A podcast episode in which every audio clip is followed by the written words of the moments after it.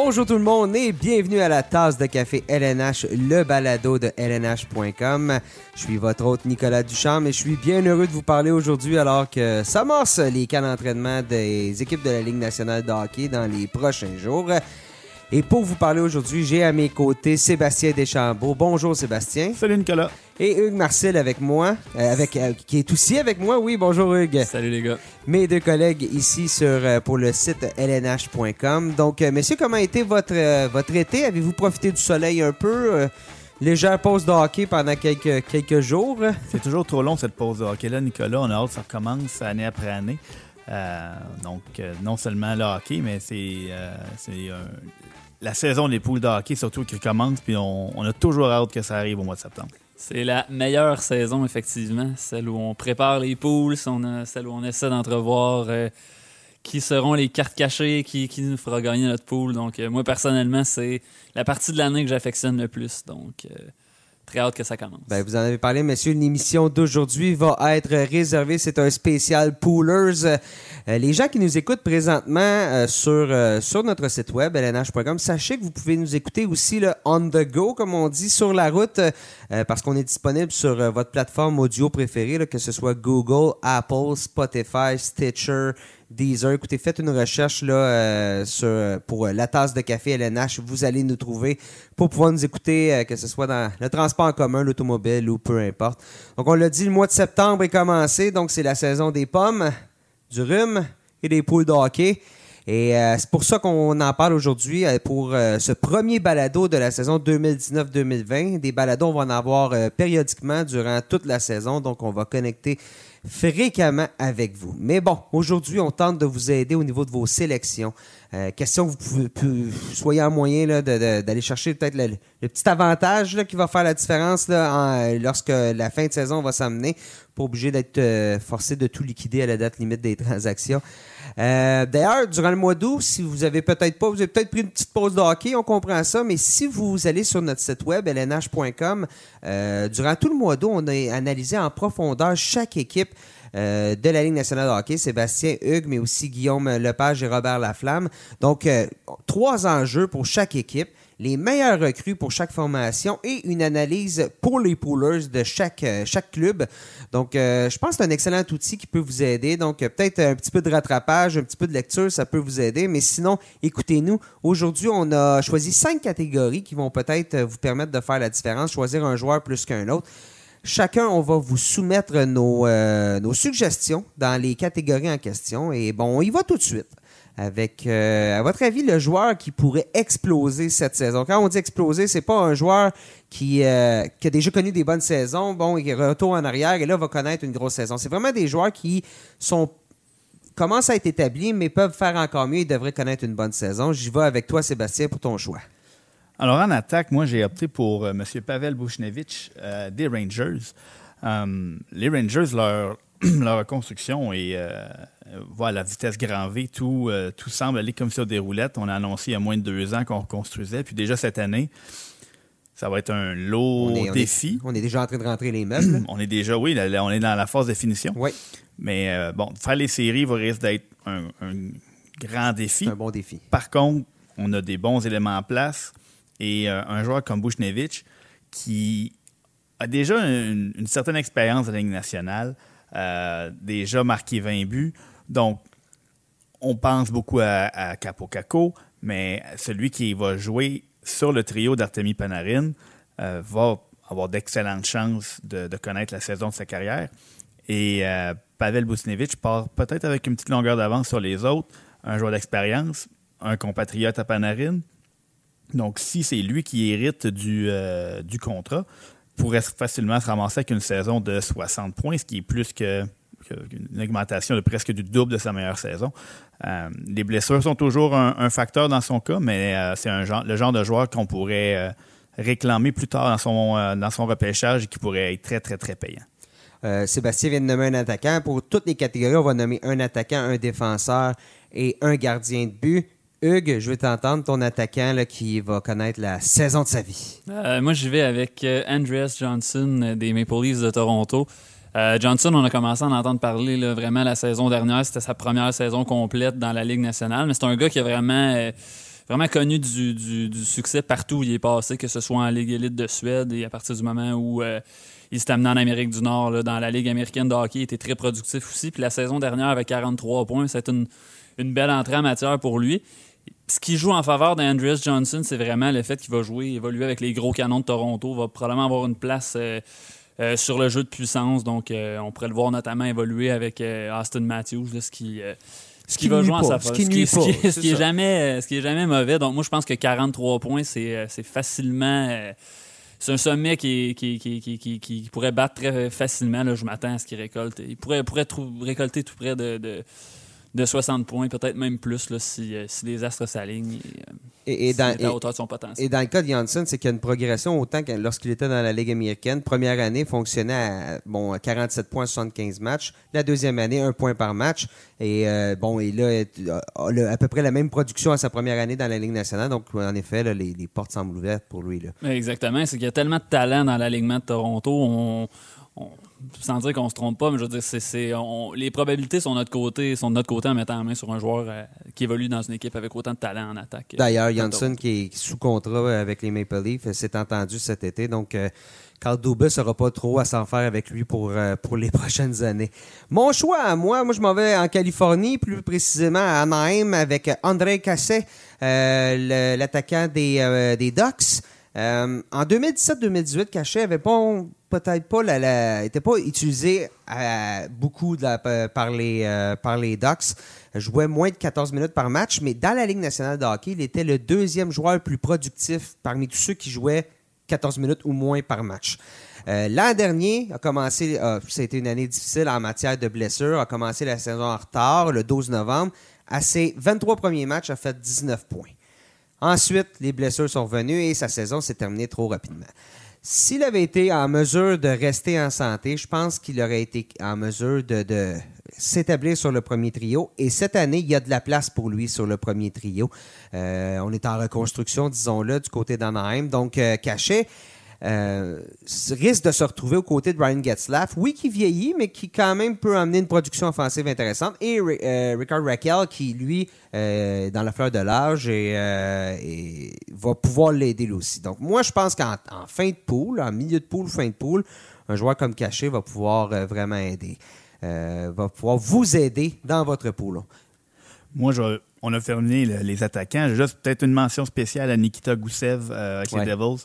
Il y a beaucoup, d'engouement, euh, mais en même temps, beaucoup de mystère. On a vu des exemples de joueurs qui débarquent à un certain âge euh, dans la LNH, des Artemis Panarin. Il y en a eu, pas beaucoup. Il y en a qui ont tenté l'expérience avec moins de succès. Vadim Chipachev, pour ne pas euh, Entre autres, euh, Yeri Sekach, des, joueurs qui débarquaient avec un, beau pedigree pour finalement ne pas, pas faire long feu.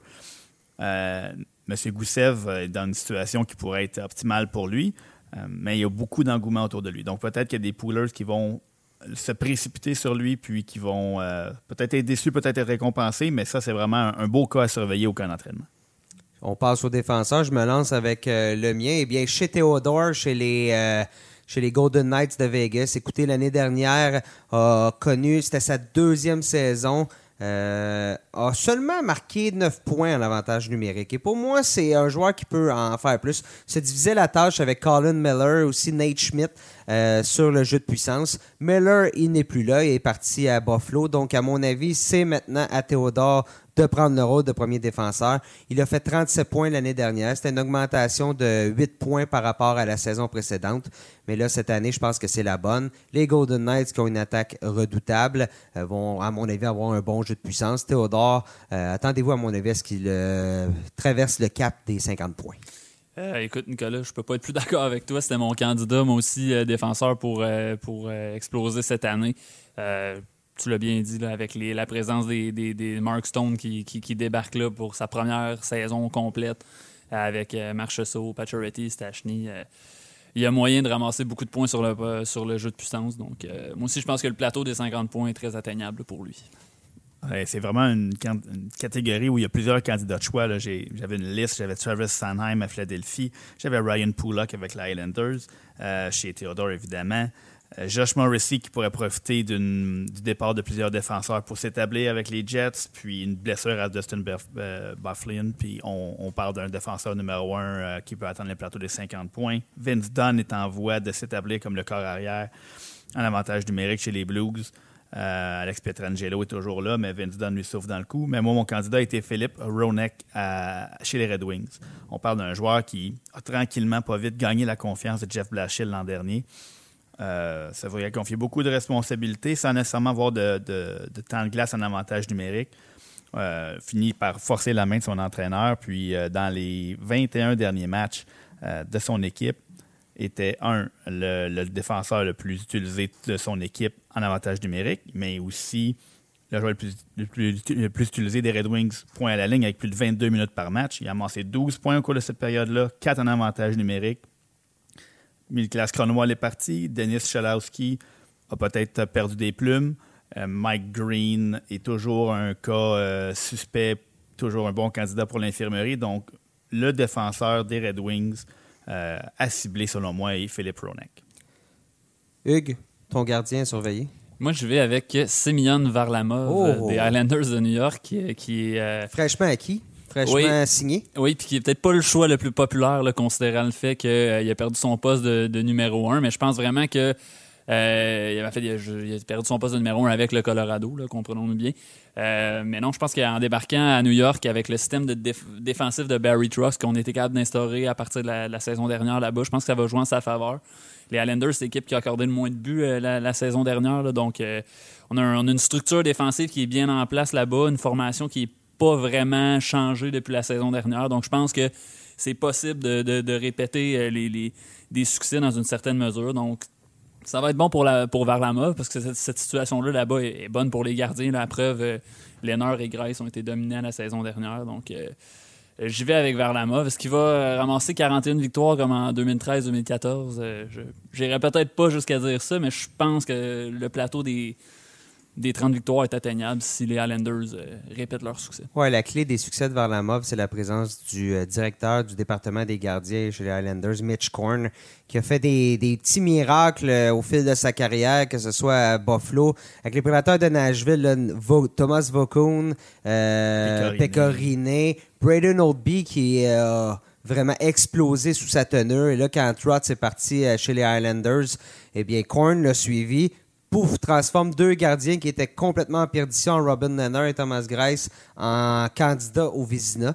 Euh, donc, Varlamov, lorsqu'il s'est fait offrir ce contrat de quatre ans-là, euh, a très bien fait de l'accepter parce que je pense qu'il peut, il peut s'établir comme le gardien numéro un chez les Islanders. C'est certain que ça a joué dans la décision. Donc, euh, le reste à savoir sur le capable de livrer la marchandise, mais je pense que pour lui, les, les, les arts sont alignés. La, la, situation pourrait pas vraiment être meilleure, je pense. Moi, je vais aller juste un petit peu plus au sud, de, Long Island jusqu'à Philadelphie. Carter Hart, écoutez, ça va être sa première saison complète dans la Ligue nationale de hockey, mais l'an dernier, s'est amené dans une équipe qui, euh, écoute, ça fonctionnait pas pour les Flyers, on l'oublie cette saison-là, a cumulé une fiche de 16 victoires, 13 défaites, un match euh, perdu en prolongation fusillade. Moyenne de points mérités. Moyenne de points mérités, là, c'est le baseball qui sort. L'été, on en a parlé, mais moyenne de buts accordée à 2,83 et pourcentage d'arrêt à 917. Euh, Carter Hart, il a dominé partout où il a passé, dans le junior, au niveau international. L'année dernière, ça avait été, j'avais dit qu'une de mes prédictions dans la saison, c'est que Carter Hart allait se pointer et devenir le gardien numéro un de l'équipe. C'est ce qui s'est passé et je pense que, comme le dit l'expression, euh, sky is the limit. Le ciel est, la limite pour Carter Hart. Ben écoutez, moi je pense que si les Flyers rebondissent avec la qualité d'équipe qu'ils ont sur papier, Carter Hart sera un candidat au Vizina. À, mon avis. Je sais que c'est une grosse prédiction pour un gardien si jeune que ça, mais on le sait. À Philadelphie, on, a toujours eu des problèmes de gardiens, toujours le festival des blessures, c'est peut-être le bon. Et si c'est le bon, ben attention parce que les Flyers sont en, sont en voiture. Moi, je, vais revenir sur ce que Hugues a dit. Effectivement, Verlamoff a perdu son poste de numéro un l'an dernier. Euh, et aux mains du candidat que moi j'ai retenu, M. Philippe Grubauer. 18 euh, victoires l'an dernier. Donc, quand on regarde simplement les statistiques, on, il, il, se retrouve en bas de liste. Euh, par contre, il a fini l'année sur une lancée euh, exceptionnelle. On parle d'une fiche de 8-1-2 avec une moyenne de but allouée de 1,51 puis un pourcentage d'arrêt de 9,55 dans le dernier mois de la saison, donc à partir du mois de mars. Il a connu des séries exceptionnelles jusqu'à la toute fin de la série contre les Sharks. Donc, ça a vraiment été toute une année pour une fin de saison pour Grubauer. Donc, maintenant, le numéro un est contesté de son équipe. Pavel Francouz et son, son adjoint. Donc, on a mis cette équipe-là, le sort de cette équipe-là, sur les épaules de Grubauer. Donc, c'est à lui de prendre, de prendre, de, prendre la balle au bon puis de continuer sur sa lancée. Euh, L'Avalanche est une équipe en pleine progression. Donc, Philippe Grubauer pourrait être un des candidats. Euh, c'est peut-être beaucoup de dire euh, candidat au trophée Vizina, mais 35 victoires, ça serait facilement atteignable pour un gardien qui va jouer peut-être 60 à 65 matchs pour une équipe qui va faire les séries. Ce qui est clair, c'est que c'est cette année où ça passe ou ça casse pour Grubauer. Donc, la saison de l'Avalanche va passer ou va casser par, par, le rendement de Grubauer. D'accord. Euh, ils ont une recrue, justement, l'Avalanche, qui est très intéressante. C'est Kel McCarr. Et euh, McCarr se retrouve euh, dans les choix pour la recrue de l'année dans celui de Hugues. Mais avant, Hugues, je veux t'entendre. Qui vises-tu en offensive pour le titre de meilleur recrue? Euh, j'ai décidé d'y aller avec euh, Cody Glass euh, parce que je pense que la situation du plafond salarial à Vegas va faire en sorte qu'on n'aura pas le choix d'intégrer des, des, nouveaux visages, des, attaquants jeunes qui sont sur des contrats de recrue qui prennent pas beaucoup de place sur la masse salariale. C'est le cas de Cody Glass, qui est un joueur qui a connu du succès partout où il est passé, que ce soit dans les rangs juniors, dans la Ligue américaine la, saison dernière, a très bien fait en saison régulière, en fin de saison, à son arrivée, puis durant les séries éliminatoires, a amassé 15 points en 22 matchs. Donc, c'est une entrée en matière chez les professionnels qui, a été très, très, très positive pour Cody Glass. Euh, bon, c'est certain que euh, le top 6 est, excusez-moi l'expression, pacté à Vegas. Euh, donc là, est-ce qu'il va jouer sur le top 6? Probablement pas, mais on pourrait le voir évoluer en avantage numérique. On pourrait aussi voir Galant un peu le protéger, le faire affronter, lui faire affronter les trios adverses un peu plus faibles et lui permettre de produire de cette façon-là. Et l'autre élément que les poolers doivent tenir compte, c'est euh, une blessure sur le top 6 en attaque. Euh, on sait que Stachny est, euh, très, très propice aux, blessures à Vegas. Ben, je pense que Glass peut, très bien s'intégrer dans, l'échiquier sur le top 6 à ce moment-là. Donc, ça va être une situation à, surveiller. Est-ce est-ce qu'il est en mesure de, de, compétitionner avec peut-être Jack Hughes, Capo Caco, des, des recrues qui vont être très haut placé dans, dans la course au trophée Calder? J'irai peut-être pas jusque-là, mais ça va assurément être un joueur à surveiller pour les poolers en cours de saison. Euh, Surtout même sur le troisième trio, pour, pourrait se retrouver à évoluer avec Alex Stock ou Riley ouais, Smith. Ce qui n'est pas du tout, euh, ce qui, ce qui est pas du tout ça mauvais. Se prend, exactement. Donc, ça se prend très bien, exact. Non, il y, y, a beaucoup d'options en offensive. Tu as dit les deux mots magiques? Oui. Hein? Jack Hughes, Capo Caco. Oui. Euh, ce n'est pas notre choix pour les deux ne sont pas nos choix pour les Calder, euh, pour le, trophée Calder, pour la recrue vraiment à choisir. Et je pense que ça s'explique parce que dans les dernières années, la tangente qui se, qui se dessine, c'est que ce sont les recrues de 19 ans qui sont les plus performantes. Euh, on l'a vu l'année dernière avec Elias Peterson aussi. Tout le monde euh, croyait que Dallin allait tout rafler. C'est Peterson et c'est comme ça année après année. Matthew Barzell aussi avait joué une année euh, de plus dans le, dans le junior. Et ça ne veut pas dire non plus qu'ils vont de mauvaises saisons. Non, non, pas du tout. Comme Dallin a eu une excellente saison l'an dernier. Hughes et Kako risquent d'avoir d'excellentes saisons. Est-ce que ça va être la meilleure saison parmi les recrues? C'est là qu'ils ont une belle compétition qui se dessine. Mais là, si vous avez un pool annuel, on refait tout à la fin de l'année. Vous vous trouvez avec un choix, vous prenez qui? Jack Hughes, Capo Caco. Personnellement, je vais parler pour moi parce que c'était quand même. Euh, j'ai quand même donné à Caco le, Calder. Euh, je pense que c'est, c'est, lui qui c'est le plus réaliste. Je pense qu'il est un peu plus fort. Je pense qu'il l'a prouvé euh, sur la scène internationale avec les hommes. Il a un peu plus d'expérience. Hughes jouait contre des, joueurs de son âge. donc, je pense que les Rangers, surtout si, bon, Kako se retrouve sur euh, le premier trio, pourquoi pas. Euh, alors que pour Hughes, c'est, ça serait étonnant qu'on le voit sur le premier trio au New Jersey. Donc, euh, je pense que si on a une, des deux recrues à choisir, ça va être Capo Kako. Je suis bien d'accord avec toi. Puis, j'ai parlé de Vucinovic dans la première catégorie. Mais si c'est Kako qui se retrouve à la droite de Panarin, euh, Kako va connaître une saison magique. Puis là, à ce moment-là, on pourra voir les, prédictions qu'on aura fait en début de saison, puis euh, voir qu'on était, on était un petit peu dans le champ. ouais, je pense aussi que la situation est plus favorable, plus favorable pour, euh, pour Kako, qui, comme vous l'avez bien dit, a plus d'expérience et a déjà l'air plus mature physiquement que, que Jack Hughes. Donc ça, ça va jouer en sa faveur. Il n'y a pas de doute là-dessus. J'y vais avec, euh, justement, je reste dans mes joueurs de 19 ans pour ma prédiction. Philippe Zadina du côté des Red Wings de Détroit. Écoutez, euh, l'année dernière, il voulait jouer avec les Red Wings. Les Red Wings lui ont donné 9 matchs, a enregistré 3 points. Euh, une bonne saison d'apprentissage dans la Ligue américaine. Certains diront 35 points en 59 matchs. C'est pas la production la plus euh, spectaculaire. Écoutez, il a 18 ans. À 18 ans, à jouer contre des hommes. Euh, une saison comme ça, dans s'il avait joué dans le hockey junior, il aurait probablement fait 100 points. On aurait dit, wow, il est vraiment performant. Donc, 35 points en 59 matchs contre des hommes dans la Ligue américaine. C'est très bon. Mauvais championnat du monde junior. On tourne la page, on oublie ça. Mais je pense que Zadina, il y a de la place à Détroit et devrait se retrouver sur euh, un des deux premiers trios. Et, euh, ben, écoutez, à, l'image de Yash Peterson, je veux dire, il y avait de la place chez les Canucks. Tu obtiens du temps de jeu, ça te permet de te mettre en valeur. Donc, euh, Zadina pourrait suivre dans les pas de Peterson.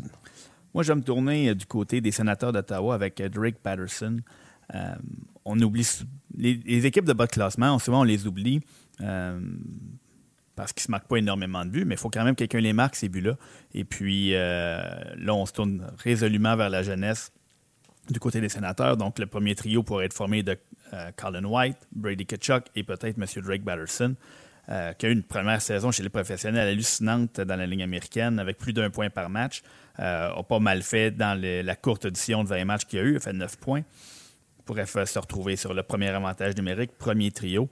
Euh, pour être un joueur qui pourrait vraiment surprendre dès sa première saison. Il y a eu des hauts et des bas. C'est un jeune joueur, euh, mais il fait partie des, des meilleurs espoirs de l'organisation. Euh, et l'organisation a déjà montré qu'elle était prête à leur faire confiance, ces espoirs-là. Donc, Drake, Drake Batterson, excellent candidat. Parmi, parmi plusieurs autres, on a parlé de, de- déjà plusieurs noms. Euh, Martin Nekash. Surtout, surtout dans le cas de Batterson, c'est 20 matchs qu'il a joué l'année dernière là, euh, dans, dans la, Ligue, na- la Ligue nationale de hockey. Ça, c'est une expérience qui va te servir dès le début de la saison. Ce que les autres joueurs, bon, Zadina en a 9, là, mais Cody Glass euh, en a pas joué, donc euh, Capo Caco, tout ce qu'on a nommé, ça va être. Ça- si t'as pas cette expérience-là, déjà là, tu pars un pas en arrière, ou plutôt Batterson et Zadina même partent un pas en avant. Tout à fait. On s'en va avec les défenseurs et on va rester à Ottawa avec euh, mon choix, Eric Brandstrom, donc euh, celui qui a été obtenu dans la transaction Mark Stone, le joyau à la défensive, euh, qui euh, soudainement Thomas Chabot, Eric Brandstrom, euh, ça pourrait être menaçant, comme euh, me disait quelqu'un récemment. Il a joué deux matchs et c'est déjà le meilleur défenseur à Ottawa. Donc, On va y euh, aller avec deuxième meilleur défenseur? euh, oui, oui, deuxième meilleur défenseur. Bien évidemment, on garde Chabot premier. Euh, la défensive aussi, la ligne bleue qui a beaucoup changé chez les sénateurs. On a rajouté Nikita Zaitsev. On a rajouté aussi Ron Hainsey. Donc, euh, on va pouvoir, je pense, l'appuyer. Le mettre avec Hainsey, c'est peut-être pas un mauvais choix là, si c'est si possible. Un joueur d'expérience. Un joueur d'expérience, un joueur qui va pouvoir lui, lui permettre de s'ex- de s'amuser à l'avant, de s'exprimer à l'attaque et garder le fort en arrière. Donc, le défenseur euh, qui euh, va s'occuper des missions défensives. Donc, je pense que Brandstrom, là, regardez la saison de Miro Iskanen l'année dernière, ça pourrait ressembler à ça. Excellent choix de ta part, euh, Nicolas. Merci. Moi, je vais y aller. euh, je reste au Canada. Je vais y aller avec Quinn Hughes, avec les Canucks de Ouais. Vancouver. Ceux qui ont. euh, Frère de ah, l'autre. Le frère, le frère du, de l'autre, exact. Puis le frère du deuxième, du troisième qui pourrait c'est s'en dans quelques euh, années. bonne famille. Euh, mais ceux qui ont, qui ont regardé ses, débuts, les cinq premiers matchs qu'il a joués, dont son premier point, qui on a vu toute sa créativité et sa vitesse. Euh, a déjà eu fait trois points en cinq matchs, deux points en avantage numérique. Euh, on parlait d'équipes comme les sénateurs qui se tournent résolument vers les jeunes, mais c'est la même chose côté des Canucks. Alex euh, Edler est encore, un- est encore là. Risque peut-être de piloter le premier jeu de puissance en début de saison, mais peut-être qu'il va déjà céder toute la place à Quinn Hughes. Le- jeu de puissance des Canucks l'an dernier a été euh, pas loin d'être pathétique. Euh, par contre, on a des gros canons qui se replacent, des Peterson, des euh, Brock Bowser. Il va y avoir des points à les récolter là et Quinn Hughes est déjà leur meilleure arme sur le jeu de puissance. Je vais pousser ma, ma chance en disant qu'il va peut-être même aller flirter avec le plateau des 50 points dès cette saison. 40 points serait pas du tout surprenant. Donc, euh, vraiment, mon choix de côté des recrues à la ligne bleue, c'est Quinn Hughes. Ben, t'en avais parlé en, introduction de cette catégorie-là. Moi, c'est Kale McCarr, mon choix. Euh, un défenseur dans, un peu dans le même style euh, que, Quinn Hughes. La raison pour laquelle je pense choisir Kale McCarr, c'est parce que la situation au Colorado l'avantage totalement. Tyson Barry est parti à Toronto. C'est un gros, euh, c'est un gros message qu'on a envoyé là, euh, du côté du Canada en échangeant Tyson Barry. là. La porte est ouverte pour Macar et, euh, et Samuel Girard. là. Exactement. Et je pense que euh, les éléments qu'on a là-bas sur le jeu de puissance avec Nathan McKinnon, Mikko Rantanen, Gabriel Landeskog, c'est, on- parle de trois joueurs dominants. Euh, donc, euh, Makar à la pointe, euh, je pense qu'il va ramasser sa part de points sur, sur le jeu de puissance avec eux. Euh, donc, euh, c'est certain que euh, Samuel Girard pourrait peut-être venir brouiller les cartes, c'est-à-dire que si à un certain moment ça va pas bien pour Kyle Makar, Girard pourrait peut-être venir lui gober un peu de minutes en avantage numérique, mais reste que euh, c'est le quatrième choix au total en 2017, puis on va vouloir lui donner toutes les chances de produire, je pense, de connaître du succès. Et on a vu que c'est c'est le type de joueur, on l'a vu pendant les séries éliminatoires l'année dernière, c'est le type de joueur pour occuper ce rôle-là. Peut-être un petit peu plus que, que Girard, là. il a tout. là. Il a l'agilité, la, la- la vitesse, la, la vision du jeu, un bon tir. Donc, euh, je pense que ça va être lui le, le candidat de choix pour occuper ce rôle-là. Euh, donc, euh, si j'étais un pooler, euh, Kyle McCarr, surtout dans les ligues à long terme, Oui, oui. euh, serait S'il est très haut sur ma liste. ouais, oui, c'est était, encore disponible, oui. Il y a quelqu'un qui a oublié de lui dire qu'il était censé être intimidé, puis pas euh, d'être dominant à ses débuts dans la Ligue nationale, sortait fraîchement des bancs d'école de la NCAA. Il jouait avec Il une était assurance. euh, incroyable en série éliminatoire. Aucune pression aussi. Là. Écoute, euh, il, a été au centre du. Pas du balayage, mais de la grande surprise qui a été l'élimination des Flames de Calgary en cinq matchs face justement à l'Avalanche. Donc, euh, euh, oui, effectivement, Girard et euh, Macar, ça va, ça va, ça va s'échanger rapidement la rondelle au Colorado cette année. Et euh, bon, ben, il va falloir que des gardiens euh, fassent face à ces tirs-là. Euh, messieurs, est-ce qu'il y a des recrues présentement qui pensent vous pouvez, qui, peuvent avoir un impact dès leur première année dans la Ligue nationale pour les Poolers? Devant le filet, des recrues, c'est rare qu'on les voit déjà occuper un poste important, mais année après année, on en voit un ou deux. L'année dernière, on a vu Carter Hart qu'on attendait quelque peu. Jordan Bennington sorti de nulle part en plein milieu de la saison. Euh, cette saison, on a encore quelques-uns. Euh, on en a sorti trois candidats. Euh, moi, je vais vous parler d'Adel Nedeljkovic, qui est le gardien numéro 3 euh, présentement chez les Hurricanes. Mais James Reimer, Peter Mrazek, c'est pas des gardiens qui ont une longue feuille de route bien étoffée. Des montagnes russes. Des montagnes russes, des voyages sur la liste des blessés aussi. Nedeljkovic, de son côté, lui, a été gardien de l'année dans la Ligue américaine l'an dernier, a amené son équipe euh, au championnat de la Coupe Calder. Euh, il suffirait peut-être d'une petite chance à la, Jordan Bennington pour qu'il faufile puis qu'il s'empare du poste de numéro un. Donc, euh, à garder à l'esprit, parce que souvent, quand on arrive dans les gardiens recrues, on parle de gardien numéro 3, parfois de gardien numéro 2 d'une organisation. Donc, c'est des gardiens où, avec lesquels on va prendre une chance. Puis, s'il y a un gardien recrue avec qui on peut peut-être, à qui on peut tendre une perche, dans l'espoir que quelque chose se, se passe, ce serait avec Nedeljkovic. De toute façon, l'organisation a clairement dit c'est une lutte à trois euh, au camp d'entraînement. Donc, oui, on a offert un contrat à James Reimer, mais écoutez, je pense que si on a envoyé Scott Darling dans la Ligue américaine l'année dernière, je pense que Reimer, ce ne sera pas un problème si on voit que Nedeljkovic euh, est, euh, est prêt pour le, rôle de, le rôle de second et Peut-être même, écoutez, on l'a fait l'année dernière avec Cur- Curtis McElhenney et Mazurek, séparer la tâche.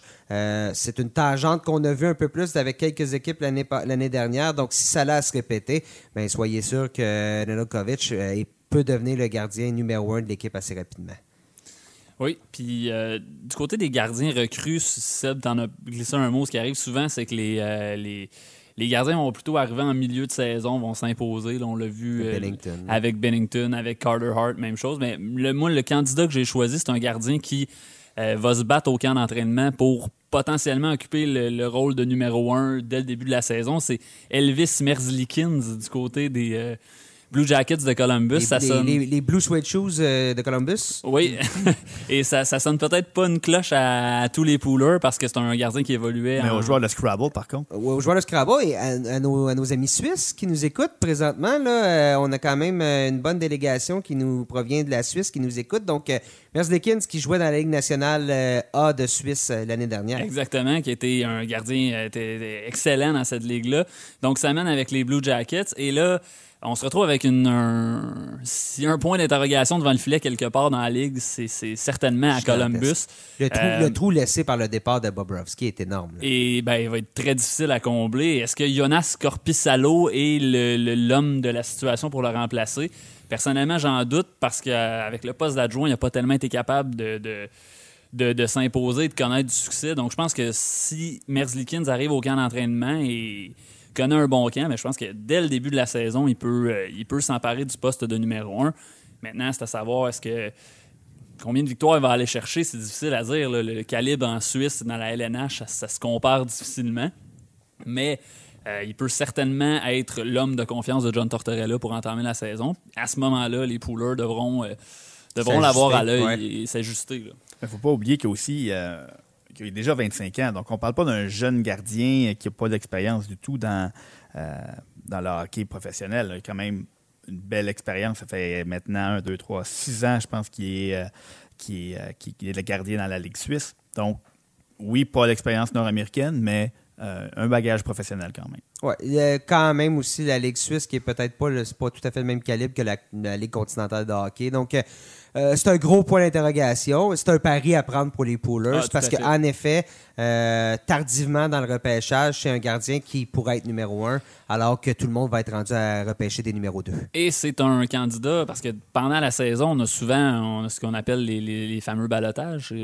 Ces moments-là où on peut remplacer un blessé, on peut. Euh, amener un nouveau gardien, ben à ce moment-là, moi, si je fais un pooler, je jette peut-être pas mon, pardon, mon dévolu sur euh, Merzlikins au repêchage, mais c'est quelqu'un à surveiller en, cours de saison qu'on peut aller chercher au balotage puis qui peut nous rapporter des, points précieux en cours de saison. Une des équipes qui s'est le plus améliorée durant la saison morte, c'est bien évidemment les Devils du New Jersey, Jack Hughes, Piquet Subin, Nikita Gusev qui sont ajoutés. Et là, la question depuis plusieurs années au New Jersey, et j'ose pas dire depuis que Martin Brodeur n'y est plus, mais presque, euh, c'est euh, peut-on avoir un gardien qui est euh, constant?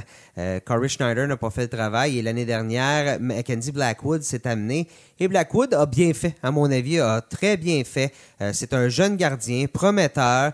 Et la porte est, vraiment ouverte parce que Schneider a été ennuyé par les blessures, gros problème de constance. Et Blackwood, euh, peut bien faire il a l'équipe devant lui. Si lui performe bien, cette équipe-là peut redevenir en série avec Taylor Hall qui, justement, lui aussi a manqué la fin de la dernière saison. S'il est en santé, cette équipe-là, soudainement, on a un, avantage numérique qui est très intéressant.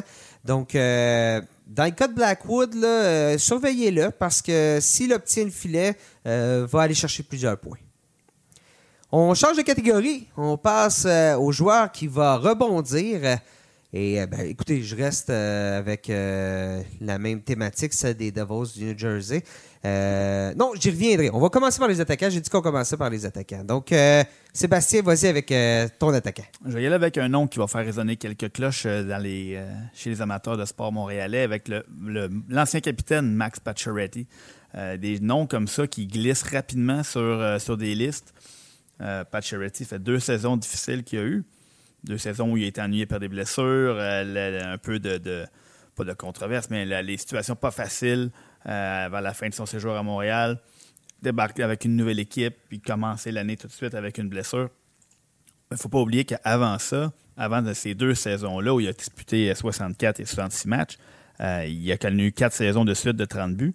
Et on a vu euh, ce qu'il pouvait faire quand il créait une belle chimie avec ses compagnons trio en séries éliminatoires avec Stachny et Mark Stone. Et là, on parle d'une saison complète aux côtés de Mark Stone, possiblement. Euh, on parle d'un joueur qui va remplir vos catégories aussi au niveau des tirs, euh, des buts, des buts en avantage numérique. C'est un, joueur qui, on dirait qu'on oublie rapidement parce que ça fait deux saisons qu'il nous a, nous a pas rendu service à notre pool.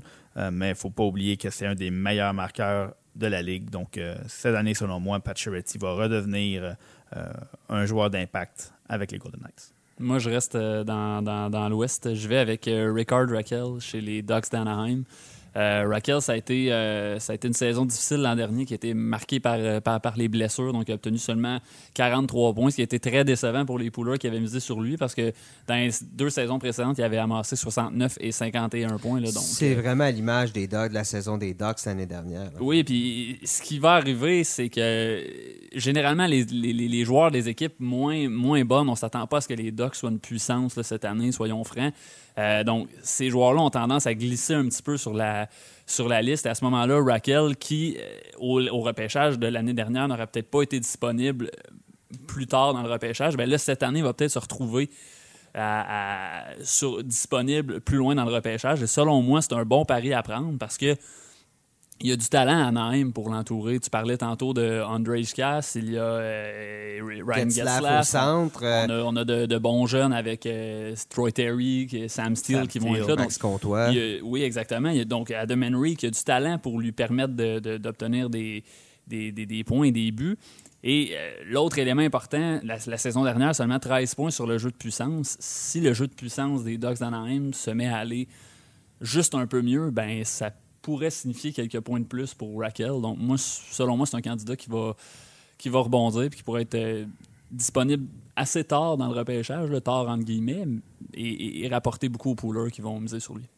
Et de mon côté, ben écoutez, je vais y aller avec William Nylander euh, chez les Maple Leafs de Toronto. Hein, les, années se suivent et se ressemblent à Toronto, c'est-à-dire que c'est ce qui se passe à l'extérieur de la patinoire qui retient le plus l'attention les signatures de contrat. Donc, on se souviendra que Nylander, euh, comme Mitch Marner cette année, ben, Nylander euh, était sans contrat, pas amorcé la saison à temps. Il a, finalement signé son contrat le 1er décembre.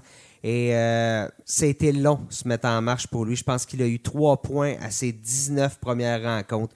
Pas de cas d'entraînement, pas de match préparatoire. Quand on dit que la préparation avant le début de la saison, c'est primordial, ben ça a fait très mal à Nylander qui a finalement terminé la saison avec 27 points en 54 matchs.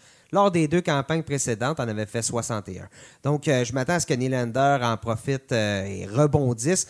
Surtout si Marner n'est pas là. Parce que, écoutez, si Marner n'est pas là, c'est Nylander qui est sur euh, le premier trio. Donc, euh, bonjour le, temps de jeu en avantage numérique. Bonjour John Tavares. Bonjour tout le reste de la formation des Maple Leafs qui, disons-le, est encore redoutable une fois cette année, malgré euh, qu'il y a eu plusieurs changements quand même à, Toronto. Donc, Nylander, à mon avis, c'est une, une valeur sûre cette année pour rebondissement. Euh, chez les défenseurs, euh, à Philadelphie, on a parlé de bon Carter Hart, année difficile pour tout le monde. Celui qui a connu une année particulièrement exécrable, c'est Shane Gottisbeer, donc euh, le défenseur qui a vu sa production passer de 65 points à 37 points. Euh, on a parlé beaucoup un peu de, ce qu'il a amené en tant que joueur, en tant que personne. Euh, je pense qu'il va avoir grandi à travers tout ça. Euh, je pense que tout le monde, à vrai dire, va avoir grandi. Il y avait beaucoup de frustration l'année dernière chez les Flyers. Un été de repos, on repart à zéro. et là, je m'attends à ce que ce soit meilleur. Gottisberg, l'année dernière, évoluait sur l'avantage numérique des Flyers, qui a été le 23e dans la Ligue nationale. Même Travis Sanheim avait pris un peu sa place je pense que Gottisbeer est plus talentueux que, que Sanheim. On verra bien comment tout ça va, s'orchestrer avec Provorov aussi, qui, lui aussi, ça a été difficile l'année dernière. Donc, prenez toute la brigade des Flyers euh, en défensive. Attendez-vous à ce qu'on ajoute quelques points ici et là parce que ça, la production de l'année dernière est, illogique. Là. Il a été victime de la gang de la troisième année. Ben, il ne faut pas oublier, le jeu de puissance des Flyers a a pas bien fonctionné, mais si un jeu de puissance, je pense qu'il peut rebondir dès cette année, c'est bien celui des Flyers. On, a beaucoup de talent là-bas avec, euh, avec Giroud, avec les Konechny qui gagnent une expérience, Couturier, Voracek. Selon moi, euh, c'est peut-être un peu une, erreur l'année ben, dernière. Je dirais que la situation. la règle. Ouais, mais la situation dans les filets. Euh, a, déstabilisé tout le monde. C'était comme des dominos et tout s'est mis à tomber. Là, on a utilisé huit gardiens l'année dernière. je veux dire, même dans les pire ligue de garage ont réussi à avoir plus de stabilité au niveau des gardiens de but. Euh, donc, sans dire, c'est un record dans l'histoire de la Ligue nationale. Nouvel entraîneur, Alain Vigneault, toute une nouvelle équipe qui s'amène. On sait ce que ça fait habituellement, un nouvel entraîneur. Ça amène des meilleures performances de l'équipe. Euh, pariez pas contre, contre les Flyers, contre, euh, écoutez, quand on dit rebondir, pariez pas contre tout joueur des Flyers cette année. Moi, de mon côté, je vais me y aller du côté de Dougie Hamilton un joueur qui a, montre presque 40 points, c'est difficile de dire qu'il va rebondir, mais on parle d'un joueur qui a déjà atteint le plateau des 50 points. Et si jamais ce joueur-là peut connaître deux moitiés de saison identiques dans la même année, il pourrait même éclipser ce total-là. L'année dernière, il s'est mis en marche à partir du jour de l'an, la tourtière l'a remonté ou quelque chose. Euh, à partir du 1er janvier, a été complètement moi, ça me fait le contraire d'habitude, la tourtière. Ça ne me remonte pas. Euh, ça m'endort un peu. ben écoute, la tourtière de, la mère de Dougie Hamilton devait être euh, gavée de potions magiques parce qu'il a marqué 15 buts en 2019. Donc, euh, un semaine dans la Ligue, c'est 29 de ses 39 points à partir du 1er janvier. S'il peut. Puis on parle d'un joueur qui a presque pas joué sur l'avantage numérique. Justin Falk est toujours là. C'est lui qui a la responsabilité de la première vague s'il fallait que Hamilton se voit confier les rênes de la première unité, euh, il pourrait atteindre à des, 50 points à nouveau, peut-être même 55, s'approcher de 60. C'est un joueur qui bombarde le filet adverse, euh, qui, qui pourrait vraiment devenir je dirais une des 10 meilleures options parmi les défenseurs. Écoute, je vais te dire, il pourrait devenir le défenseur qu'on s'attend depuis des années. Ben, on l'a montré à, euh, à Calgary. Euh, la, saison de 50 points qu'il a connue avait été complètement fantastique. Euh, la brigade défensive des, Flames a été, est, toujours une des meilleures de la Ligue. on, a, on a même cru bon de pouvoir sacrifier, si on veut, Dougie Hamilton pour pouvoir mettre la main sur un joueur comme Elias Stedholm. Maintenant, avec les Hurricanes qui ont eux aussi une brigade défensive avec beaucoup de profondeur, mais des joueurs comme Dougie Hamilton avec toutes ses aptitudes, toutes les catégories qu'il peut remplir en plus pour les poolers, c'est vraiment quelque chose d'assez particulier. Le joueur qu'on n'a pas nommé, messieurs, et je, pense que quand même il y, a, consensus ici autour de la table, c'est Piqué Soubin. Oui, et euh, c'est mon candidat. Euh, pour euh, rebondir cette année en défensive. L'année dernière, c'était une année, disons-le, le cauchemardesque pour Souban qui euh, rien n'a bien été pour Souban l'année dernière. Les, blessures, euh, n'a pas été capable de, s'inscrire à la feuille de pointage euh, régulièrement. Mais là, du côté du New Jersey, il est immédiatement propulsé comme corps arrière de cette équipe-là dans toutes les situations offensives. Et corrigez-moi si je me trompe, ça fait très longtemps qu'on n'a pas vu un défenseur, un corps arrière de la trempe de Souban au New Jersey. Ça fait très, très longtemps et je pense que Souban peut revenir une production autour des 50 points, euh, ou même peut-être plus au New Jersey, parce qu'il va être le, euh, l'homme de confiance de l'entraîneur John Hines. Et, on va le dire, Piquet Subban aime être sous les projecteurs, oui. aime être le, cheval de bataille, appelez-le comme vous voulez, là, mais c'est un rôle qui lui va bien, c'est un rôle qu'il adore et qui le motive. Et qu'il n'avait pas à Nashville. il était pris derrière, euh, derrière Roman aussi, ce qui ne sera pas le cas. Il n'y aura personne devant lui au New Jersey. Et l'offensive du New Jersey qui était revampée non seulement par euh, l'acquisition de Jack Hughes, mais on va retrouver, espérons-le, un Taylor Hall en santé. On va avoir un Nikita Goussev qui va euh, probablement être capable de, tirer son épingle du jeu avec Simmons sur le power play. Simmons sur le jeu de puissance qui est un spécialiste, Paul Mierry. Donc là, on, commence à avoir des munitions, des, munitions et quand quand Subban va, va, va, va, passer à la POC, excusez-moi l'expression, ben, c'est des bonnes chances qu'elle rentre dans le filet après. Donc, euh, moi, je m'attends à ce qu'ils rebondissent. Les, les gens qui, qui l'avaient dans, dans, leur pool la saison dernière, qui ont été déçus, prenez donc une petite chance avec euh, au repêchage. Parlant de prendre une chance, on va avec les gardiens et je reste justement, comme je disais, dans la même thématique.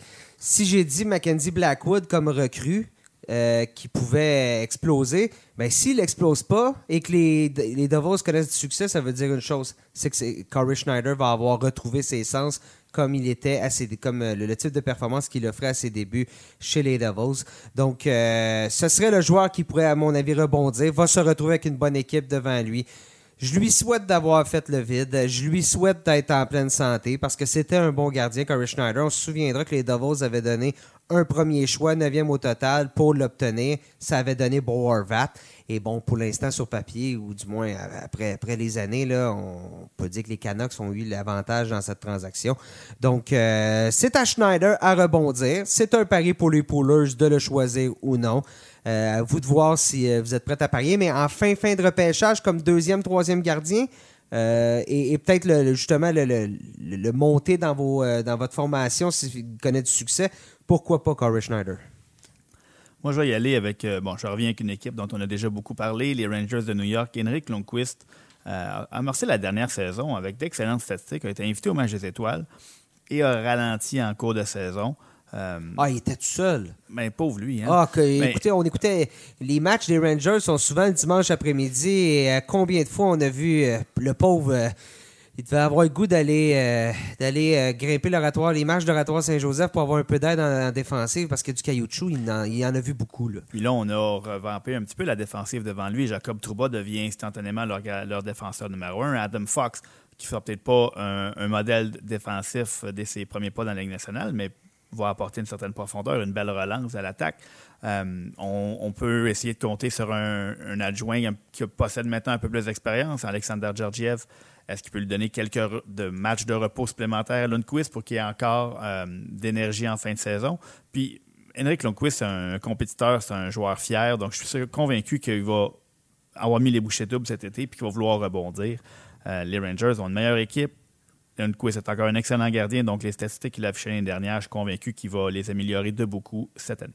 Je pense aussi que Trouba, défensivement, euh, offre plus, beaucoup plus que Kevin Shattenkirk ou Neil Pionk, qui étaient les qui étaient deux des défenseurs euh, l'année dernière. Il faudra voir pour Adam Fox. Son, sa place semble relativement assurée dans la formation des Rangers. Donc, euh, ça reste une défensive C'est une jeune équipe, donc C'est- c'est- c'est ça. une défensive qui est jeune, défensive inexpérimentée. Je veux pas dire poreuse, mais je, je vais le dire. Ben, on, on verra. C'est sûr que ça. Trouba vient stabiliser la première paire et il va passer beaucoup, beaucoup de temps sur la glace contre les meilleurs éléments adverses. Euh, a montré qu'il pouvait le faire l'année dernière avec les Jets quand euh, Dustin Bufflin est tombé au combat. Morrissey aussi. Il est tombé, Morrissey, il est là, tombé oui. euh, à quelques reprises le défenseur numéro un de l'équipe. Et il a d'ailleurs connu sa meilleure saison là-bas. Moi, de mon côté, les gars, je vais avec euh, Cam Talbot euh, chez les euh, Flames de Calgary. La saison dernière, là, Talbot, ça a été un, un autre qui a connu une, une année assez cauchemardesque. Euh, bon, était avec les Oilers, ça n'a pas bien été, a été échangé après ça au, euh, Flyers. aux Flyers de Philadelphie. Mais euh, Talbot demeure un gardien à ses, à ses deux premières saisons à Edmonton. Il avait, il avait très bien fait. Et là, il se retrouve avec, il se retrouve avec une équipe qui, qui- qui est pas mal meilleure devant lui. Euh, je pense que les Flames, c'est une, des- équipes, euh, une des meilleures équipes de la- l'association de, l'Ouest. Donc, est-ce que, est que Cam Talbot peut amasser beaucoup de victoires? Je pense que oui. En autant que David Riddick ne soit pas trop dans le portrait. Mais David Riddick, on parle quand même d'un gardien qui a connu sa part de haut et de bas la saison dernière, puis qui a quand même juste une soixantaine de matchs d'expérience, 67 si ma mémoire est, juste dans la LNH. Donc, est-ce que David Riddick va vraiment s'emparer du poste de numéro un avec un Talbot qui pousse derrière? J'en suis pas certain. Donc, euh, Et, c'est aussi que ben, ce qui m'inquiète dans le cas de Redditch, c'est que Bill Peters, l'entraîneur-chef des Flames, n'a pas cru bon de l'utiliser en séries éliminatoires. Il lui a préféré Mike Smith, qui était euh, qui, n'est pas de retour avec l'équipe, à qui on n'a pas offert de contrat au terme de la saison pour plutôt se tourner vers Cam Talbot. Donc, euh, ça en dit non sur, à mon avis, l'évaluation que Peters fait de Riddick, même si ses chiffres et à mon avis, ses performances au long de la saison ont été meilleures que celles de Smith. Oui, tout à fait. Euh, mais est-ce que, Talbot va être en mesure de s'imposer? Moi, personnellement, je crois que oui. Euh, pour les poolers qui ne prennent pas, qui prennent en compte seulement les victoires, je pense que Talbot peut être un, gardien intéressant parce que c'est certain qu'au niveau des, statistiques périphériques, le pourcentage d'arrêt, moyenne de alloués, ça n'a pas été, euh, ça a pas été extraordinaire au cours des deux dernières saisons. Mais je pense du côté des victoires, avec une bonne équipe devant lui, il va être capable d'aller d'aller chercher sa part de victoire, surtout là, s'il parvient à, à mettre la pression sur Rittick puis à le, à le détrôner. On parle de joueurs euh, qui étaient à surveiller. Maintenant, des joueurs à éviter euh, pour votre pool. Pas nécessairement des mauvais joueurs, hein, mais des joueurs qui, attention, c'est important de bien cibler ou repêcher ce joueur-là. Ne pas le, le- le repêcher trop tôt parce que pour X, Y raison, a déjà été un excellent joueur ou pour euh, a déjà, a déjà connu des performances de qualité. Vous avez peut-être déjà fait gagner votre pool. Là, vous êtes un peu nostalgique, mais euh, cette année, peut-être attendre un peu, être plus patient. Juste de bien, de bien les repêcher au bon endroit, comme tu as mentionné, c'est pas des mauvais joueurs de hockey qu'on va nommer, c'est de très bons joueurs de hockey qu'il faut simplement repêcher au bon endroit. Euh, par exemple, en attaque, moi je vais avec Matt Duchesne, euh, qui vient de connaître euh, une saison magique au bon moment, euh, a signé maintenant un nouveau contrat avec les, les Prédateurs de Nashville. Par contre, Matt Duchesne, plusieurs petits points, a affiché un pourcentage de tir de 18 ce qui est bien au-dessus de sa moyenne en carrière. Donc, il faut s'attendre peut-être à une légère baisse au niveau des buts marqués de, son côté. À Nashville, euh, va pas nécessairement jouer sur le premier trio. Philippe Forsberg, Ryan Johansson, Victor Arvidsson ont déjà fait leur preuve ensemble. Donc, euh, Matt Duchesne se retrouve sur le deuxième trio, peut-être en compagnie de Kyle Turris, qui n'est pas nécessairement de la même, un joueur du même calibre que les trois qu'on a nommés. Euh, l'avantage numérique des prédateurs a été bon dernier dans la Ligue nationale l'an dernier. Donc, on ne parle pas d'une machine offensive malgré les éléments qui sont là. Et Matt Duchesne, malgré tout son talent, n'a jamais été reconnu comme un spécialiste d'avantage numérique. Dans les cinq dernières années, il n'a jamais eu plus que 15 points en une saison en avantage numérique. Donc, euh, c'est tout ça mis ensemble fait en sorte que Matt Duchesne, un autre joueur où il y a eu beaucoup d'engouement, on en a parlé beaucoup de lui dans la dernière saison, euh, un des joueurs les plus convoités sur le marché des joueurs autonomes. Il ne faudrait juste pas que les poolers. Euh, surestime peut-être la part. Penser qu'il va connaître la meilleure saison de sa vie parce qu'il est maintenant chez les Prédateurs de Nashville. Va, être va apporter beaucoup de profondeur aux Prédateurs, une profondeur dont ils avaient vraiment besoin. Euh, on a laissé partir Piquet Subin pour pouvoir embaucher un attaquant de son calibre. Par contre, ne, ne pas s'attendre à ce que tout d'un coup, il devienne un joueur d'un point par match, 85 points et plus, parce qu'il est maintenant dans une nouvelle équipe. Euh, les gars rares sont les joueurs qui connaissent leur meilleure saison en carrière à l'âge de 30 ans. Et c'est pourtant ce que Jonathan Taves a fait la, saison dernière. A amassé 81 points. Euh, là, la question, c'est ce qu'il va être capable de le refaire. Jonathan Taves, c'est un joueur que, j'adore. J'aime le voir jouer. C'est un... Il n'enlèvera pas ses qualités de, ce qu'il accomplit sur la glace, mais la, possibilité qu'il refasse 81 points après avoir été capable d'amasser plus de 58 points lors des trois saisons précédentes, selon moi, c'est peut-être un petit peu. Euh, un petit peu exagéré. Tirer l'élastique. Un petit peu tirer l'élastique. Donc, ça va être difficile à refaire. C'est pas un mauvais choix, mais comme, tu, comme vous le disiez d'entrée de jeu, il euh, faut, faut pas se laisser berner par le fait qu'il a amassé 81 points.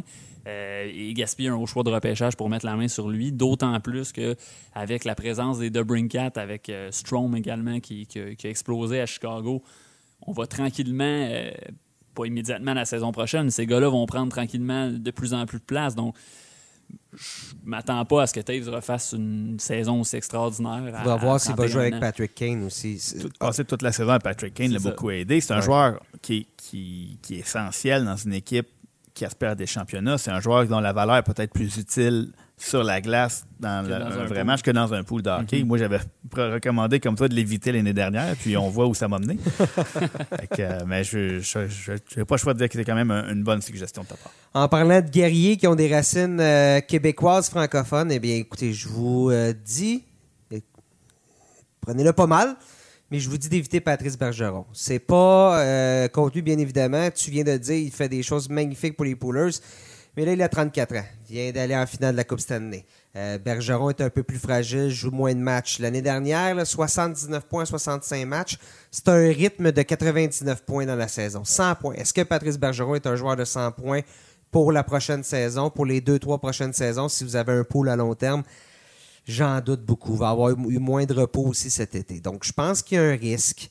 Euh, puis pour tous les, gens, les francophones québécois qui nous écoutent, je sais que Patrice Bergeron est tout le temps un des favoris, mais là, peut-être apporter un petit bémol sur, euh, sur euh, Patrice Bergeron. Il y a de plus en plus de buts qui se marquent dans la Ligue nationale, puis Patrice Bergeron va toujours être sur le premier avantage numérique des Bruins, sur le premier trio des Bruins. mais comme tu dis, c'est beaucoup de points, 99 points, même Brad Marchand qui, qui a connu une autre saison magique. Il euh, faut, que ça tende au retour du balancier à un certain moment. Puis, comme tu dis, c'est une équipe qui, vieillit.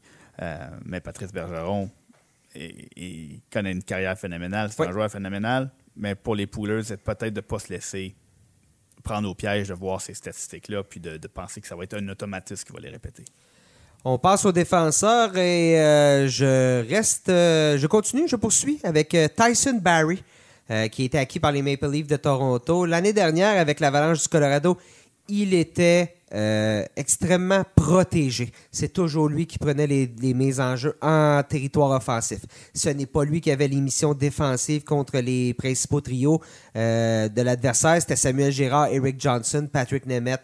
La plupart du temps. Donc, Barry se retrouvait toujours dans des situations offensives. Il était le défenseur de référence sur le jeu de puissance.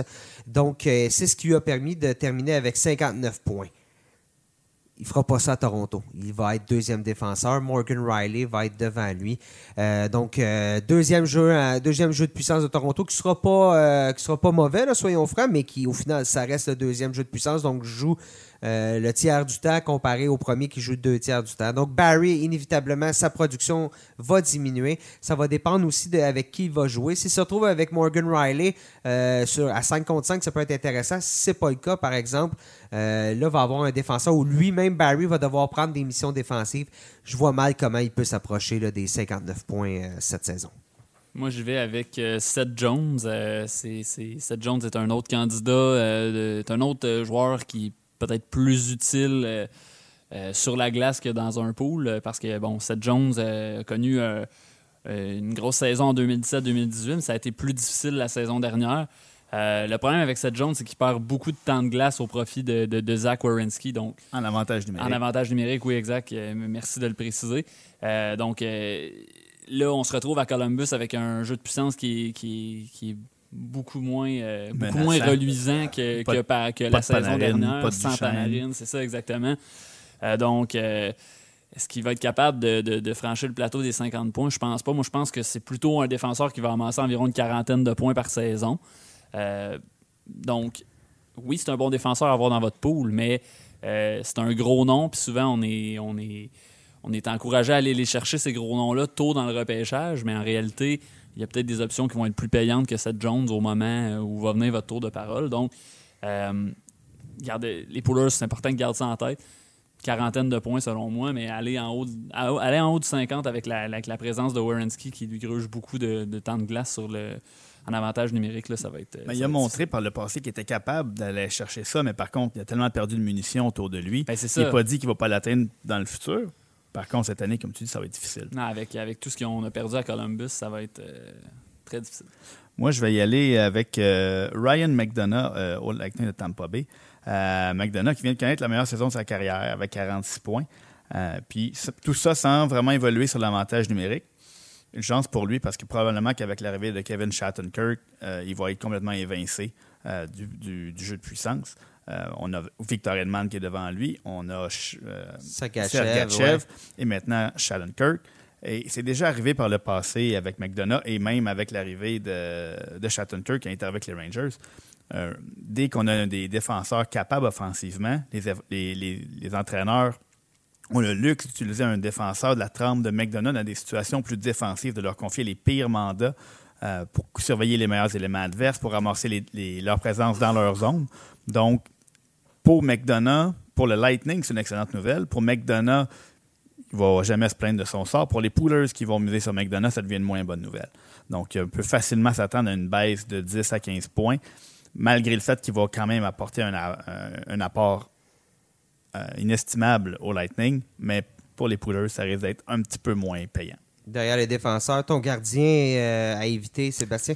Mais à éviter. Euh, des gardiens qui gardent les buts avec régularité, des, gardiens qui disputent 60 matchs et plus euh, par année, c'est toujours payant. Par contre. Il y a tellement de parité en plus dans la Ligue plus, nationale. Ça. Donc... Puis on voit de plus en plus de, situations où les gardiens se partagent la tâche. Euh, Devon Numnick a montré depuis son arrivée au Minnesota que c'était un cheval, si on veut. Il, est, je pense que c'est lui qui a le plus de départs depuis son arrivée. par contre, ça fait trois ans avec le Wild, son nombre de victoires, son nombre de blanchissages, sa moyenne de buts alloués, son pourcentage d'arrêt va pas dans le bon sens. Et là, le Wild cette saison va pas dans le bon sens. On, cherche, on dirait qu'on cherche la direction. On a changé de DG après une saison. Donc, Devin Dubnik va probablement avoir beaucoup d'actions. Par contre, ses statistiques risquent encore une fois diminuer pour une quatrième saison de suite. Moi, je vais avec. Euh, Connor Hellebuck. Je suis d'accord. Dominique, j'hésitais aussi. C'était un de mes un de mes candidats. Mais Hellebuck, moi, ce qui me fait un peu douter de Connor Hellebuck, c'est pas lui en tant que tel, mais c'est la défensive devant lui qui a été complètement décimée cet été. Là, on sait, bon, on a parlé de Trouba qui est rendu avec les, les Rangers de New York, Ben Sherrod qui s'est amené avec les Canadiens de Montréal et Tyler Myers qui vient, vient de quitter pour, euh, au premier, pour les, les, Canucks de Vancouver, qui était au 1er juillet. Donc, la défensive devant lui était très, très amochée. La, défensive a longtemps été une des forces des Jets de Winnipeg, mais plus maintenant. C'est maintenant devenu le plus gros point d'interrogation de l'équipe. Donc, quel effet ça va avoir sur, euh, sur Buck? Euh, bon, j'ai pas une boule de cristal, mais on peut s'attendre à ce que les, les- Jets accordent euh, un peu plus de buts. Donc, pour les victoires, peut-être que les Jets vont, vont, vont, vont continuer à en amasser un, un bon paquet parce qu'on a, on a une bonne offensive, on a une bonne attaque, on va être capable de gagner des matchs en marquant beaucoup de buts, mais euh, les Bucks vont en accorder, selon moi, beaucoup plus.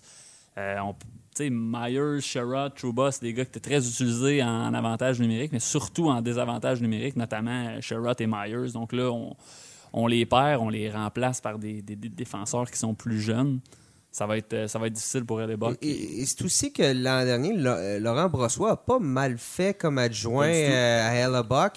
Ils ont Eric Eric Comrie aussi dans la Ligue américaine. Je sais pas si à un moment donné, il faudra voir ce que Comrie peut faire. Mais euh, deux excellents choix, euh, messieurs, je dois dire. euh, je suis bien d'accord avec vos choix. Moi, je vais y aller avec un gardien qui est habituellement extrêmement payant et qui l'a été l'année dernière. C'est Martin Jones du côté des Sharks de San Jose. Extrêmement payant parce que les Sharks remportent victoire, victoire, victoire. Donc, si votre pool n'est uniquement que sur les victoires, Martin Jones est encore une bonne option. Si on y va avec les catégories périphériques, ben écoutez, Martin Jones a été un des pires gardiens de la Ligue nationale l'année dernière en ce qui a trait à la- moyenne de buts accordés, au pourcentage d'arrêt, les statistiques avancées aussi, le nombre de, de buts euh, sauvés euh, qui était parmi les, les pires, à vrai dire, le pire parmi tous les gardiens de la Ligue nationale, les gardiens réguliers. Jones vient de connaître une année très difficile. Il se doit de rebondir. Mais là, la formation des Sharks euh, a changé. Pavelski est pas- est plus là. Pavelski veut, veut pas, tu es capable de jouer en défensive euh, lorsque c'est les gros trios qui sont sur euh, la glace. Il va avoir un peu de jeunesse qui va s'amener dans cette équipe-là. Avec Brent Burns, avec Eric Carson en avant, en défensive, mais qui sont tout le temps partis en avant, ju- justement. Je suis pas certain que Jones va pouvoir rebondir. Euh, Est-ce qu'on va commencer à regarder pour un autre gardien chez les Sharks? Ce sera à voir. Comme je dis, c'est à lui de prouver qu'il est encore le gardien de qualité qu'il était. Je crois que lors des deux, derniers, des deux, trois années précédentes, Jones était un top 15 de la Ligue nationale. Donc, euh, c'est à lui de revenir. Derrière lui, Arundel n'a pas fait mieux non plus. Donc, euh, ça en dit long aussi sur l'appui que les gardiens chez les Sharks reçoivent. Donc, il n'y a pas vraiment d'option. Jones va être le partant à nouveau cette année, mais euh, a besoin de faire mieux parce que le rôle d'un gardien, c'est de donner une chance à son équipe de gagner chaque soir. Euh, Jones ne, faisait pas ça. C'était son équipe qui lui donnait la possibilité de gagner chaque soir. On passe à la dernière catégorie de, euh, cette émission, de ce balado. C'est une catégorie pour les poolers qui sont dans des, des pools à multicatégories. Donc, souvent, on parle, euh, on parle des points, bon, les buts, les passes, mais là, on parle euh, des joueurs qui vont aller chercher des points bonus sur les tirs au but, euh, les tirs bloqués, les points en avantage numérique, les mises en échec. Parfois, il y a aussi les différentiels, euh, les, euh, les mises en échec. Et les minutes de pénalité. Les minutes aussi. de pénalité, merci beaucoup, euh, Hugues. Donc, quel joueur, parce que c'est là qu'on va trouver les petites perles, hein? c'est là qu'on va trouver en fin de repêchage, surtout si vous avez un repêchage avec masse salariale, euh, trouver un joueur d'énergie qui va peut-être faire 45 points dans la saison, mais qui va euh, être extrêmement payant dans toutes les autres catégories, ben finalement, vient d'aller chercher un joueur que vous aurez. Il va être aussi productif qu'un joueur de 6 millions. Vous le payez 2 millions. C'est intéressant en fin de, poule. Donc, euh, pour les attaquants, votre choix, messieurs. Moi, j'ai décidé d'y aller avec Josh Anderson des Blue Jackets de Columbus. Anderson, la saison dernière, c'est un des quatre joueurs de la Ligue nationale qui a amassé 20 buts ou plus et qui a distribué euh, 200 mises en échec euh, ou plus. là. Euh, donc, seulement quatre joueurs qui l'ont fait. Anderson en fait partie. Euh, il y a eu beaucoup de départs à Columbus. là. On, a eu- on, a eu- on en a parlé là, plus tôt durant, durant le podcast. Euh, Manque une ligne. Manque une ligne. Manque à une ligne l'attaque, au complet. ça. Et ça va inévitablement forcer euh, l'entraîneur John Tortorella à utiliser Anderson plus souvent dans des situations offensives. Et euh, l'année dernière a franchi le plateau des 40 points. Euh, donc, euh, selon moi, peut établir un, nouveau sommet cette année. Euh, c'est un, un joueur d'énergie qui, qui marque des buts, qui di- distribue beaucoup de mises en échec, dirige des tirs au filet. Et là, cette année, avec toutes les pertes, va avoir, d'après moi, un peu plus de, temps de jeu en avantage numérique. Donc, va aussi amasser des points sur le jeu de puissance, qui, ce, qui est, ce qui est très important dans les poules à, à multicatégorie. Donc, euh, pour moi, Josh Anderson est un joueur sous-estimé qui n'est pas nécessairement le nom qui résonne le plus à Columbus, mais qui, dans un pool multicatégorie, va vous rendre de, de- de fiers services. Moi, j'ai tourné mon attention vers un joueur de talent, mais qui apporte vraiment un petit plus qu'on sous-estime peut-être un peu euh, au niveau des autres catégories. Euh, dans la Ligue nationale l'année dernière, tu en as glissé un mot pour les 200 mises en échec et plus, mais les, attaquants qui ont distribué 100 mises en échec, qui ont tiré au moins 150 fois au filet et qui ont marqué au moins 20 buts, on parle d'un groupe de 19 joueurs. Et dans ce groupe-là, on a Mika Zibanejad, qui est un centre numéro 1, qui ramasse 70 points par saison maintenant qui va maintenant probablement jouer avec Artemi Panarin, mais qui distribue 134 coups d'épaule puis qui tire au filet 236 fois. Euh, on recherche toujours des joueurs offensifs, mais des fois, de voir qu'un joueur de, 70-75 points est capable de nous apporter ce genre d'apport-là, euh, des fois, on peut le faire glisser de quelques rangs sur notre liste un peu plus haut. Peut-être à la place d'un joueur qui va peut-être faire quelques points de plus, mais qui va être complètement euh, pas inutile, mais qui ne va pas du tout apporter sa contribution dans les autres catégories. Donc, Mika Zibanejad, peut-être un nom à retenir euh, parce que ce n'est pas celui qu'on va. Qui va nous sonner des cloches immédiatement quand on va parler de catégories comme les mises en échec, alors que surprenamment, dans les joueurs de talent de la Ligue, c'est un de ceux qui, qui, est le plus généreux de ses coups d'épaule. Et moi, je vais y aller avec Tom Wilson des Capitals de Washington. Wilson, l'année dernière, bon, OK, a amorcé la saison avec une suspension. Ça a été plus long de se mettre en marche, mais vient de connaître sa meilleure saison en carrière avec 40 points en 63 matchs. Euh, ça, c'est un rythme de 52 points environ là, dans, la saison. Euh, tout pointeur, habituellement, dans un pool en haut de 52 points, il y a des bonnes chances d'être pêché. Mais Wilson, 6 pieds 4, 218 livres. L'année dernière, il a terminé avec euh, au dixième rang des mises en échec dans la Ligue nationale parmi les joueurs réguliers. Il joue avec Alex Ovechkin. Moi, je pense que sa production va continuer d'augmenter. C'est euh, une unité qu'on aime bien parce qu'il crée de, l'espace pour euh, Ovechkin. Et s'il continue de s'améliorer, Wilson, je serais pas surpris de le voir sur le premier jeu de puissance à la place peut-être de TJ Oshie. Donc, je pense que Wilson, en fin de repêchage, va pouvoir vous donner plusieurs points supplémentaires. Chez les défenseurs, maintenant, je reste chez les Capitals. J'y vais avec John Carson. Euh, c'est un choix évident, Carson, hein, mais peut-être si vous hésitez, vous hésitez entre quelques défenseurs qui sont capables d'être parmi le top 10 des pointeurs de la Ligue nationale, mais sachez que Carson, c'est le défenseur qui a passé le plus de temps en avantage numérique l'année dernière. Il a terminé deuxième pour les points en avantage numérique euh, l'année dernière aussi. Et il est neuvième dans la Ligue nationale au chapitre des lancers. Donc, euh, il va aller chercher beaucoup, beaucoup de points supplémentaires sous cette facette.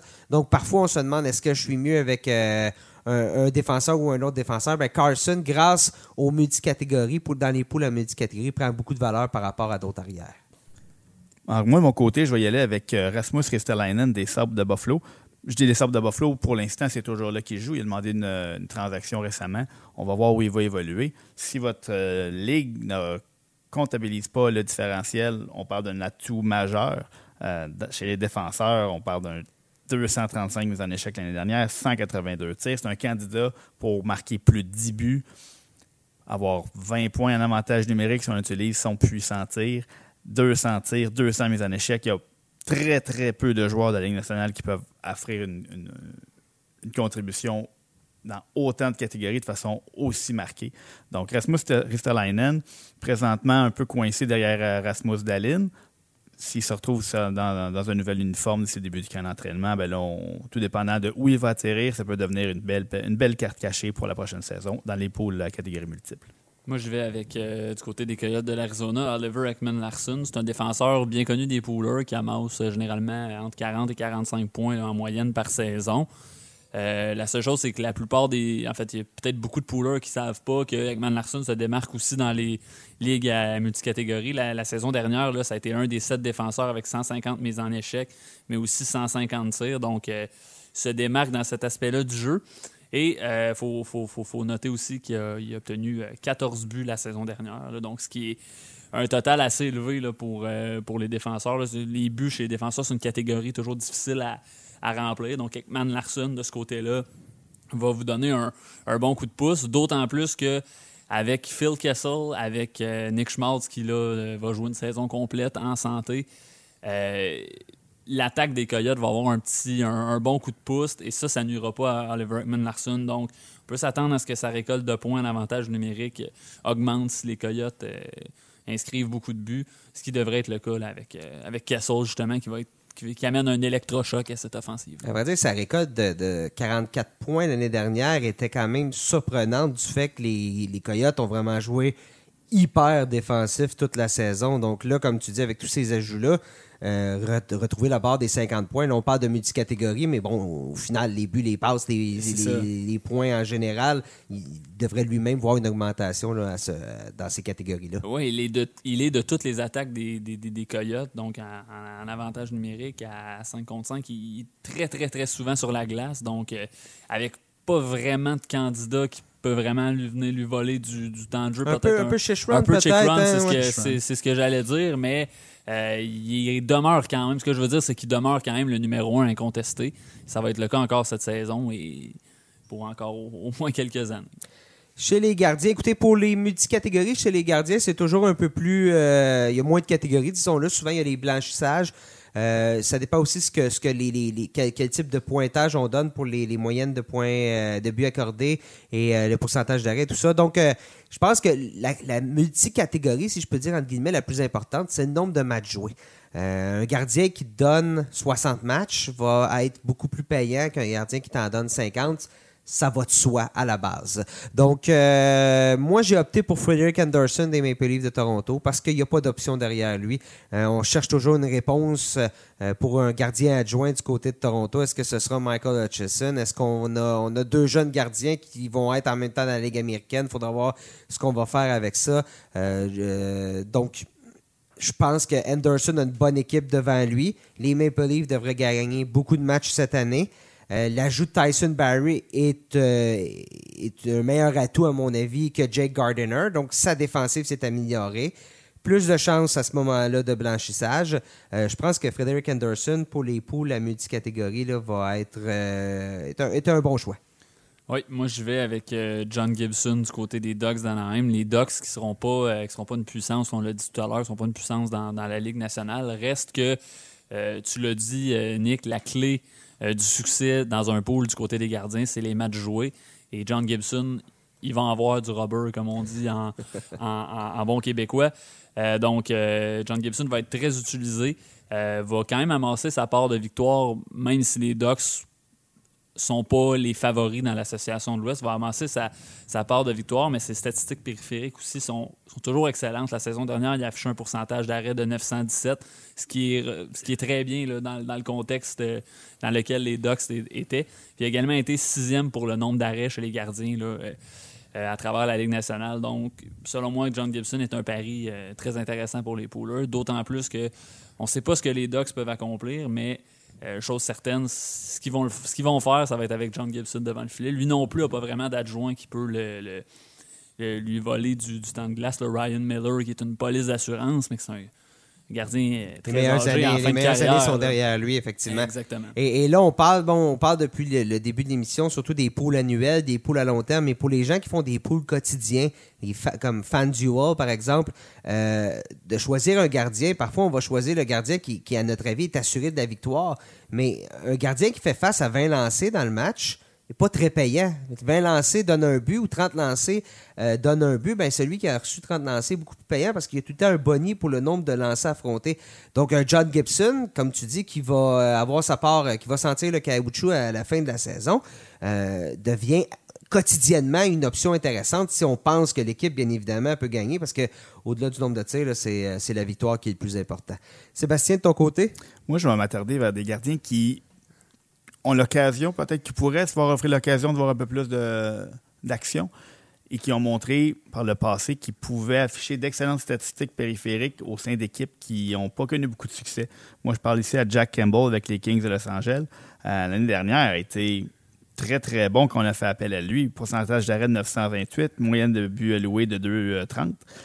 Deux blanchissages quand même en seulement 31 matchs, 25 euh, départs seulement, avec Jonathan Quick qui euh, a éprouvé des ennuis de santé dans les dernières saisons. On pourrait se tourner de plus en plus vers Jack Campbell. Et on a parlé tout à l'heure de, gardiens qui peuvent, dans les, soit les, les quotidiens ou des, hebdomadaires, où on a besoin d'un gardien qui va recevoir quelques départs, qui va se faire peut-être un peu bombarder. Euh, Jack Campbell a montré qu'il était capable de au moins de connaître quelques bonnes séquences, puis de ne pas se faire complètement ridiculiser quand il est devant le filet. Euh, pas une équipe qui est une puissance de la Ligue devant lui, mais est capable de ne pas accorder cinq buts dans un match qui ferait très mal euh, au pooler euh, en head-to-head, donc en affrontement direct, ou juste simplement un, un pool hebdomadaire ou un pool quotidien. Oui, Campbell, on l'oublie, mais c'est un choix de première ronde en 2010, 11e au total par c'était Dallas. Ça n'a pas vraiment fonctionné pour lui. A roulé sa bosse, s'est retrouvé dans la Ligue de la Côte Est. Et là, avec, comme tu dis, cette année, renaissance avec les Kings. Donc, euh, peut-être même que ça se poursuit, les Kings pourraient être intéressés à échanger Jonathan Quick. Si jamais, ben, je donne un exemple, ça ne fonctionne pas à Columbus avec, euh, avec euh, Corpissalo avec Elvis Merzlikins, ben, Quick pourrait donner une option.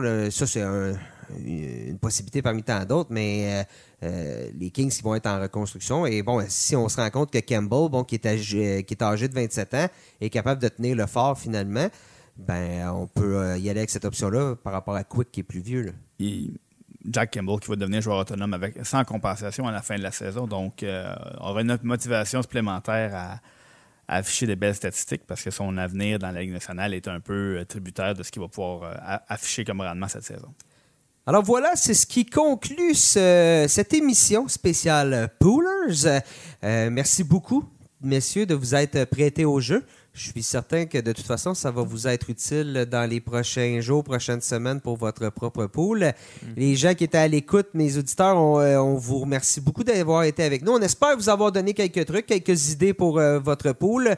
Euh, n'hésitez pas à nous suivre, comme je disais au début du euh, balado, sur euh, les plateformes, les différentes plateformes, Google, Apple, Spotify. Comme ça, vous serez informé de dès qu'une émission est mise en ligne, vous allez pouvoir nous écouter. D'ailleurs, cette saison, on va avoir quelques émissions pour les poolers. à différents moments, on va parler peut-être de comment réorganiser notre équipe, quelques joueurs disponibles qui pourraient venir vous aider, quelques trucs.